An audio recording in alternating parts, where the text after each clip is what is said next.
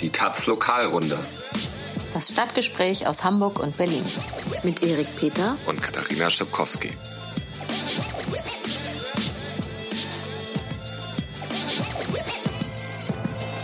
Hallo, moin. Ihr hört die 15. Lokalrunde und wir haben heute folgende Themen. Pfefferspray-Einsätze bei der Polizei und der Google Campus in Berlin-Kreuzberg.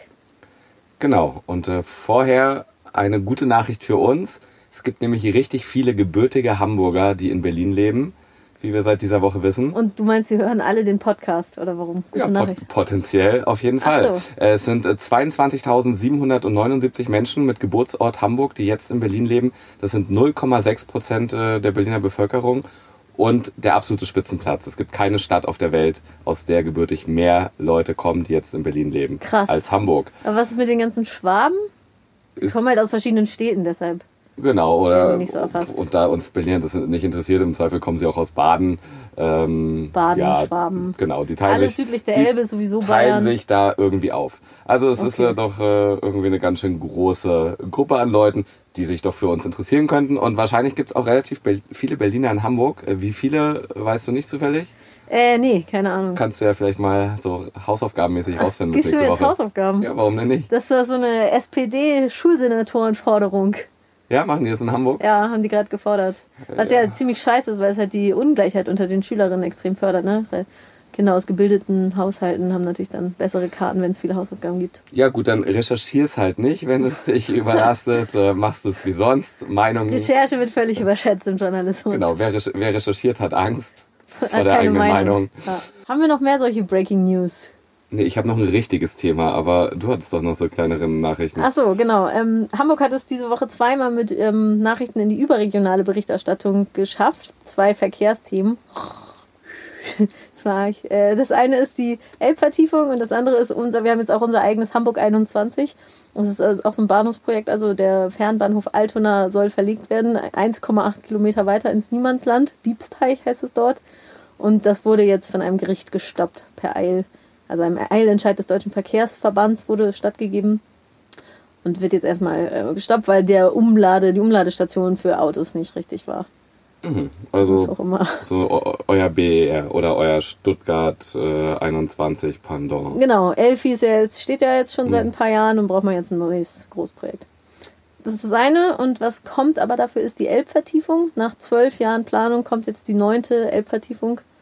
Also werden da jetzt Millionen Tonnen Schlick rausgebaggert, damit die großen Containerschiffe noch ein bisschen voller bepackt und schwerer beladen werden können und da noch ein bisschen mehr Schadstoffe in die Elbe gepumpt werden sollen. Und die Umweltverbände verhindern das nicht oder versuchen das? Das war jetzt noch nicht ganz sicher. Die haben schon mehrfach geklagt in der Vergangenheit und auch schon mal Recht bekommen. Da ging es um so eine Pflanze in der Elbe, den Schierlingswasserfenchel, der also da vom Aussterben bedroht war durch die Elbvertiefung. Der wird jetzt aber umgesiedelt. Ach, zum Glück.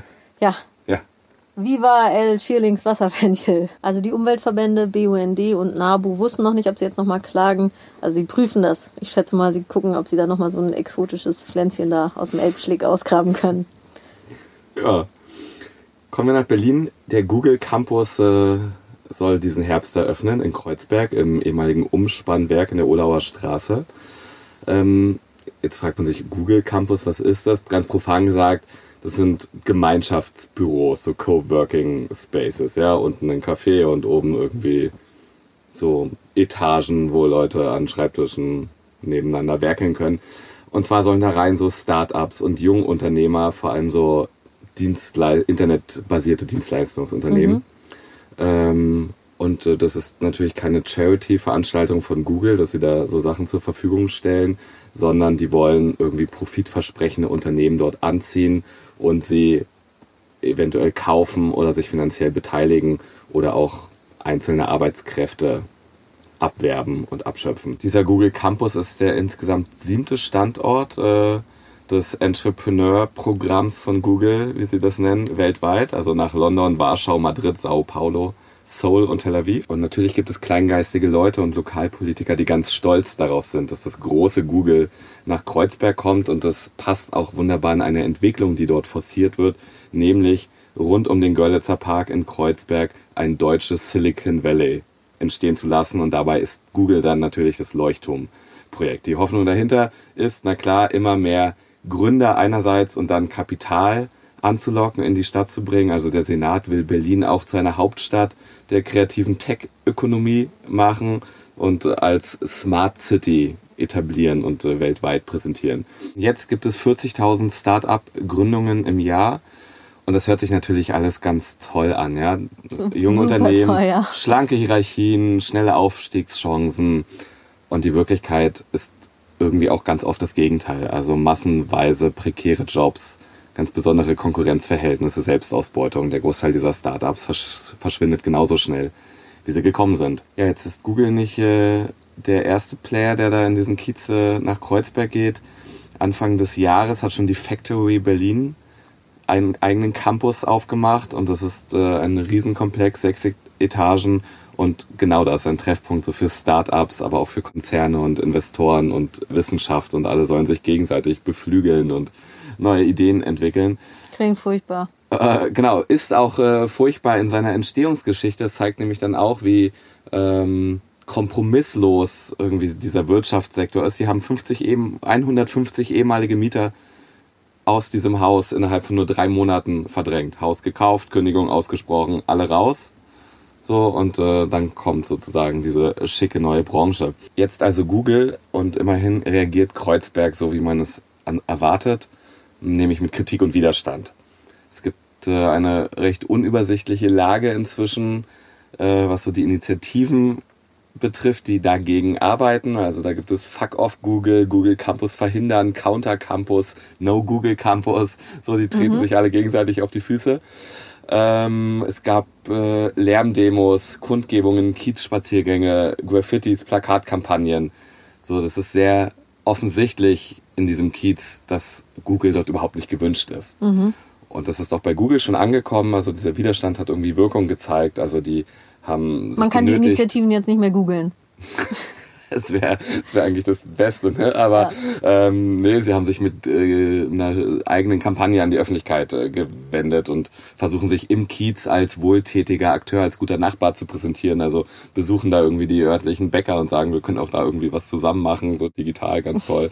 Und äh, haben auch äh, ähm, den Initiativen selbst irgendwie Briefe geschrieben und äh, Gesprächsangebote gemacht. Gut, aber das ändert gar nichts an der Kritik, die es an Google, an dieser Ansiedlung dieses Campuses dort gibt. Denn äh, die größte Sorge ist, dass das die Gentrifizierung in Kreuzberg noch einmal extrem befördern wird. Also das ist ja jetzt schon ein Kiez, in dem die Mieten in den letzten Jahren und vielleicht im letzten Jahrzehnt so explodiert sind wie eigentlich nirgendwo sonst in Deutschland. Und mit einem Google Campus wird es also einen weiteren zusätzlichen Bedarf an Wohn- und Geschäftsräumen geben, die dann den Druck auf den Mietenmarkt noch deutlich erhöhen werden. Also es sind nicht nur die Leute, die dann dort arbeiten, die im Google Campus äh, irgendwie selbst beschäftigt sind. Die wollt ihr da auch nicht haben, ne? In dem Viertel. Die Ja, die- Werber und so. Ja, die will man vielleicht auch nicht unbedingt haben. Vielleicht will man noch mal sein Latte Macchiato ohne den Tech-Hipster trinken. Ja, Vielleicht sein will man Soja Crunchy Karamell-Topping Latte Macchiato mit Matcha-Pulver. Genau, den will man halt äh, in seiner Schön mit seinen Arbeiterfreunden trinken. so ist es. Ja. Ähm, und dann ist es natürlich auch so, dass äh, die Startups ähm, sich vermutlich in der Nähe des Campuses ansiedeln werden oder da draus entstehen. Also das ist in anderen Camp Campi, sagt man, ne, ist es so, wenn die dann eine bestimmte Größe erreicht haben mit vier, fünf Mitarbeitern, dann suchen die sich eigen, eigene Räumlichkeiten und bleiben aber in der Nähe und verdrängen dann Mies. wohl die letzten Gewerbe, die noch irgendwie dort für die Nachbarschaft von Wert sind. Ähm, das heißt, das wird so die, die Endstufe der Gentrifizierung. Das ist, was dort befürchtet wird. Und es gibt äh, durchaus Beispiele dafür. Also wenn man nach San Francisco guckt, in Silicon Valley, wo Google sitzt und viele andere dieser großen Größen der Tech-Branche, da können sich selbst gut angestellte Arbeiter von Google mit sechsstelligem Jahresgehalt mitunter die Mieten in San Francisco nicht mehr leisten. Ähm, es hat auch ganz skurrile Züge, so besonders um Bushaltestellen, wo nur Busse von Google für Google-Mitarbeiter halten, die sie dann ins Unternehmen fahren. Da ringsherum gibt's die höchsten Mietpreisexplosionen und dann stehen dann irgendwelche anderen armen Leute an dieser Bushaltestelle. Der öffentliche Bus kommt nicht, aber der Google-Bus kommt vorbei und bringt seine Hipster äh, irgendwie zur Arbeit. Auch in London haben sich nach der Eröffnung des Google Campus 2012 dort die Mietpreise innerhalb von nur zweieinhalb Jahren verdoppelt. So, das ist das eine. Aber es gibt auch in diesen vielen Initiativen eine weitergehende Kritik an Google, ja, an Google als Überwachungsapparat, der jetzt diesen Bezirk infiltriert. Und so ein bisschen das Schlagwort ist, Google ist eben kein guter Nachbar, ähm, sondern Google ist ein treibender Akteur einer kapitalistischen Digitalisierung. Und es wird eigentlich kritisiert das ganze Geschäftsmodell dieses Konzerns. Das heißt, äh, Google verdient ja das meiste Geld damit, personalisierte Werbung auszuspielen. Und dafür braucht es natürlich massenhaft Daten, die dieser Konzern äh, sammelt. Und das ist das ökonomische Potenzial von Google. Ähm, und Google ist dabei, sich so ziemlich alle gesellschaftlichen Bereiche einzuverleiben. Also von, mit künstlicher Intelligenz äh, vermeintliche Lösungen für Bereiche von Stadtentwicklung über Genetik bis sonst was äh, zu schaffen. Und ja, das ist, äh, man würde sagen, es ist die Durchökonomisierung aller Lebensbereiche, für die dieser Konzern steht, ähm, wirklich vom, von der Freizeit bis zu den sozialen Beziehungen.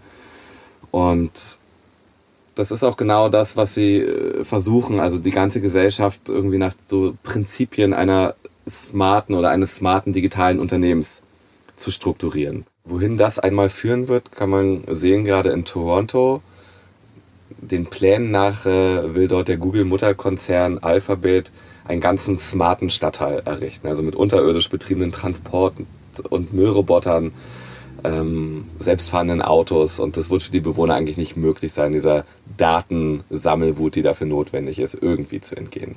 Und das droht euch jetzt also auch in Kreuzberg. Ja, Kreuzberg weiß sich ja zu wehren und äh, noch hat Google dort nicht eröffnet und der Widerstand äh, wird sicher noch einmal zunehmen. Diesen Herbst, äh, am Samstag, den 1.9., gibt es die nächste Demo auf jeden Fall. Google Campus und Co. verhindern, beginnt um 14 Uhr am Oranienplatz, endet am geplanten Google Campus. Alles klar. So, kommen wir nach Hamburg. Genau, ich habe mich in der vergangenen Woche viel mit Pfefferspray beschäftigt, denn es sind zwei Menschen in Norddeutschland durch nach Pfefferspray-Einsätzen gestorben. Entschuldigung, durch kann man natürlich nicht sagen, weil Pfefferspray an sich ist ja nicht tödlich. Ähm, aber es gibt natürlich mehrere Faktoren, die äh, eventuell dann in ihrer Summe zum Tod führen können, was wahrscheinlich auch passiert ist. Also man weiß auf jeden Fall, dass für Asthmatikerinnen, Allergikerinnen oder Menschen in psychischen Ausnahmesituationen, ähm, vielleicht wenn sie unter, Pharma unter Psychopharmaka stehen noch eher oder unter Drogen auch, ähm, das tödlich sein kann. Aber das sieht man nicht unbedingt. Das sieht man den Leuten natürlich nicht an, was sie alles so intus haben, aber der eine der beiden äh, Verstorbenen ist in einer Psychiatrie von der Polizei mit Pfefferspray zu Boden gebracht und daraufhin gestorben. Okay, das wäre mindestens ein guter Hinweis. Äh, genau, also kann man, ist natürlich die Wahrscheinlichkeit relativ hoch, dass jemand unter Psychopharmaka steht. Was überhaupt passiert ist, also es war ein 57-jähriger Mann, der sollte in der Psychiatrie dem Richter vorgeführt werden, der darüber entscheiden sollte, ob der Mann dort noch länger bleiben soll. Also man kann jemanden ja nicht einfach so gegen seinen Willen in der Psychiatrie festhalten. Er hat sich dagegen gewehrt, diesem Richter vorgeführt zu werden, Er hat sich in einem Zimmer verbarrikadiert ähm, und da irgendwie randaliert, ähm, hat auch Fußlatten aus den Böden gerissen und ähm, sich damit sozusagen bewaffnet.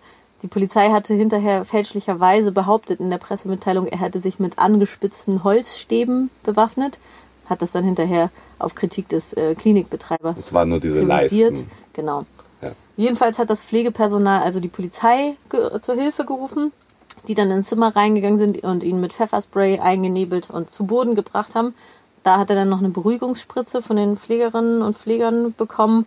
Ähm, die Polizei hat ihn am Boden fixiert und dann hatte er einen Herzstillstand. Tragisch. Ja. Der andere Fall, ähm, das war in Langenhagen bei Hannover, ein paar Tage vorher, da hat jemand auf der Straße randaliert, hat, ähm, so sagt es die Polizei, ähm, Autos mit Eisenstangen irgendwie, also auf die Autos eingekloppt ähm, ja, dann kam die Polizei, hat ihn auch mit Pfefferspray zu Boden gebracht, ähm, wo dann auch sein Herz stehen geblieben ist. Ähm, ja, was halt bekannt ist, wie gesagt, ist, dass Leute in psychischen Ausnahmesituationen, da steht der Körper ja also extrem unter Stress. Zum Beispiel, wenn man eine Psychose hat oder Panikattacken ähm, oder eben unter Drogen steht, also zum Beispiel Amphetamine, Koks oder so, äh, belasten natürlich das Herz-Kreislauf-System. Und wenn dann so ein krasses Reizgas kommt, wie eben Pfefferspray, dann kann das halt zu viel sein für den Kreislauf. Wenn ich jetzt zynisch wäre und wenn diese beiden Leute nicht äh, gestorben wären, könnte man auch sagen, noch Glück gehabt, dass die Polizei nicht auf sie geschossen hat. Denn äh, es sterben etwa im Schnitt so zwölf Menschen im Jahr, also monatlich einer in Deutschland durch Polizeischüsse. Und die Mehrheit davon befindet sich auch in psychischen Extremsituationen. Ich habe das äh, mal in einer größeren Recherche im letzten Jahr zusammengetragen, alle Toten durch Polizeischüsse seit 1990. Das sind so um die 270. Kann man sich noch angucken unter taz.de slash Polizeischüsse. Gutes Projekt. Ähm, wenn man sich jetzt fragt, warum ist das eigentlich so, dass die ähm, Polizei nicht mit Leuten in psychischen Ausnahmesituationen äh, umgehen kann, ne? ob die das irgendwie in der Ausbildung nicht gelernt haben. Ich habe äh, die letzte Woche mit einem Kriminologen darüber gesprochen, mit Thomas Feltes, und der hatte gesagt, die Ausbildung ist eigentlich gar nicht das Problem. Also da lernt man das schon, aber die liegt dann ja mitunter vielleicht 25 Jahre Ja. zurück, wenn es dann zu so einer Situation kommt. Und das sind ja auch häufig emotionale Situationen für die Polizisten und dann entsteht halt so eine gewisse Gruppendynamik, wenn es schlecht läuft. Und die Polizisten wollen einfach schnell die Situation unter Kontrolle bringen und reagieren dann nur noch emotional. Also das Rationale, was sie in der Ausbildung gelernt haben, was sie jetzt eigentlich deeskalierend machen müssten, ist dann in so einem Moment gar nicht mehr abrufbar und man handelt dann eher panisch. Jo, damit wären wir wieder beim Pfeffer, beziehungsweise Pfeffer ist eigentlich der falsche Ausdruck für Pfefferspray. Also eigentlich ist die, kommt die Schärfe eher vom Chili. Also der Wirkstoff heißt Capsaicin. Ähm, und den misst die Scoville-Skala, also die ist dafür da, um Schärfegrade zu messen. Ursprünglich die Schärfe von Paprika, dafür wurde sie erfunden. Ähm, ein Jalapeno, ne, also so ein kleines grünes scharfes Ding so auf der Pizza und Ja, so schon mal gesehen. äh, hat 5000 Scoville-Einheiten. Ein Habanero, also so ein mini kleines, richtig scharfes Chili, hat 350.000 Scoville-Einheiten. Äh, dann das Pfefferspray, was man so im Handel kaufen kann, bei DM und Butni und wie so, wie Drogerien in Berlin heißen, weiß ich nicht so genau. Ja. DM. Ähm, hat Piep! Werbung. Äh, 5 Euro Pfefferspray bei DM. Äh, ein, ein normales Pfefferspray hat dort also 2 Millionen Einheiten und Poliz Polizei-Pfefferspray hat 5,3 Millionen Einheiten. Ist also tausendmal so scharf wie ein Jalapeno. Ähm, es gibt über die Zusammenwirkung von Pfefferspray und ähm, Psychopharmaka oder nee, es gibt einen Tierversuch über Koks. Über, ähm, also das Problem ist, man darf das eigentlich nicht an Tieren testen, jedenfalls nicht in Deutschland, ähm, weil es eine Biowaffe ist. Also die Genfer Kriegswaffenkonvention stuft Pfefferspray als Biowaffe ein und verbietet es. Aber in den USA gibt es einen Tierversuch an Mäusen, die Koks und Pfefferspray bekommen haben. Äh, und die sind alle verreckt, während die Mäuse, die das ähm, getrennt bekommen haben, länger überlebt haben. Ähm, in Deutschland gibt es keine Studien darüber, wie viele Leute darüber gestorben sind. Also ähm, es gibt aber eine Spiegelrecherche, die für 2009 drei Todesfälle von Pfefferspray, also nach Pfefferspray einsetzen, ähm, zusammengetragen hat. Von denen standen zwei unter Drogen und der dritte hatte auch ein Beruhigungsmittel bekommen. Und naja, nun sind eben noch diese zwei norddeutschen Fälle dazugekommen. Äh, in den USA gibt es auch diverse Todesfälle, vor allem im Knast sind Leute gestorben. Da, ähm, nach Pfefferspray, da stehen die Leute ja bekanntermaßen auch häufig unter Drogen. Und naja, mal sehen. Aber ich, ich denke nicht, dass sich da jetzt in Deutschland viel an der Polizeipolitik der Bewaffnung ändert. Wie haben sich die Innenbehörden denn dazu verhalten? Ähm, es gibt jetzt in Hannover polizeiinterne Ermittlungen, allerdings mit der Ansage, dass sie eigentlich keinen Anlass für ein polizeiliches Fehlverhalten sehen, aber trotzdem ermitteln wollen, um dem Eindruck vorzubeugen, die Polizei wolle da was unter den Teppich kehren. Ähm, in Hamburg nicht, nö. Also äh, der Sprecher der Innenbehörde hat gesagt, nö, äh, müssen wir erstmal abwarten, ob da sich irgendein ein Anlass für Ermittlungen ergibt, jetzt aus den to normalen Todesermittlungen des LKAs. Das Problem ist ja, dass Pfefferspray bei der Polizei immer noch so als milderes Mittel gilt im Vergleich zur Schusswaffe. Ne? Und dann kommen wieder diejenigen, die sagen, wir wollen den Taser, also diese Elektroschockpistolen, die dann wiederum das äh, mildere Mittel zur Pistole, aber stärker als das Pfefferspray sind. Also da Genau, da wird sind ja keine Grenzen gesetzt. Ja. Ähm, ja. Also was einem bleibt, ist nur sich selber zu schützen. Wobei, ups, nee, scheiße, geht ja nicht, ist verboten. Also gegen Pfefferspray darf man sich ja nicht schützen. Auf Demos, Taucherbrillen, Schals vor dem Gesicht und ähm, sonstiges gilt ja als Vermummung. Also, genau. Genau, das ist aber ein gutes äh, Stichwort für einen Terminhinweis, den ich noch geben will an alle diejenigen, die nicht zum Google Campus äh, demonstrieren nach Kreuzberg gehen wollen.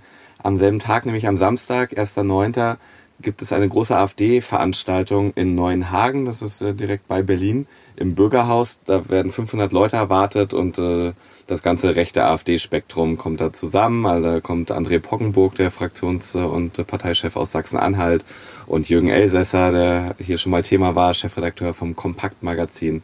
Die alle werden dort erwartet und äh, die örtlichen geilen Leute auf dem Dorf sagen, wir lassen das nicht äh, einfach so geschehen, sondern die demonstrieren mindestens dagegen. Und äh, 9.30 Uhr am Bahnhof in Neuenhagen geht's da los. Geil, Termine, Termine. Okay, dann lassen wir euch erstmal in Ruhe und ihr hört uns nächste Woche wieder. Bis dahin lest uns. Oder folgt mir bei Twitter, dass ich nicht ewig äh, Nur hinter dir? Katharina zurückhängen muss. Was? Das war nicht abgesprochen. Folgt mir bei Twitter. Auf gar keinen Fall. Entfolgt Folgt dir. uns beiden. Okay. Bis, Bis, dann. nächste Woche. Ciao. Tschüss. Für mehr Links im Netz unterstützen Sie mit Taz Zahlig diesen Podcast und den Journalismus der Taz im Netz. Taz Zahlig. Für ein offenes Internet und freien Zugang zu unabhängigem Journalismus. taz.de slash zahlig.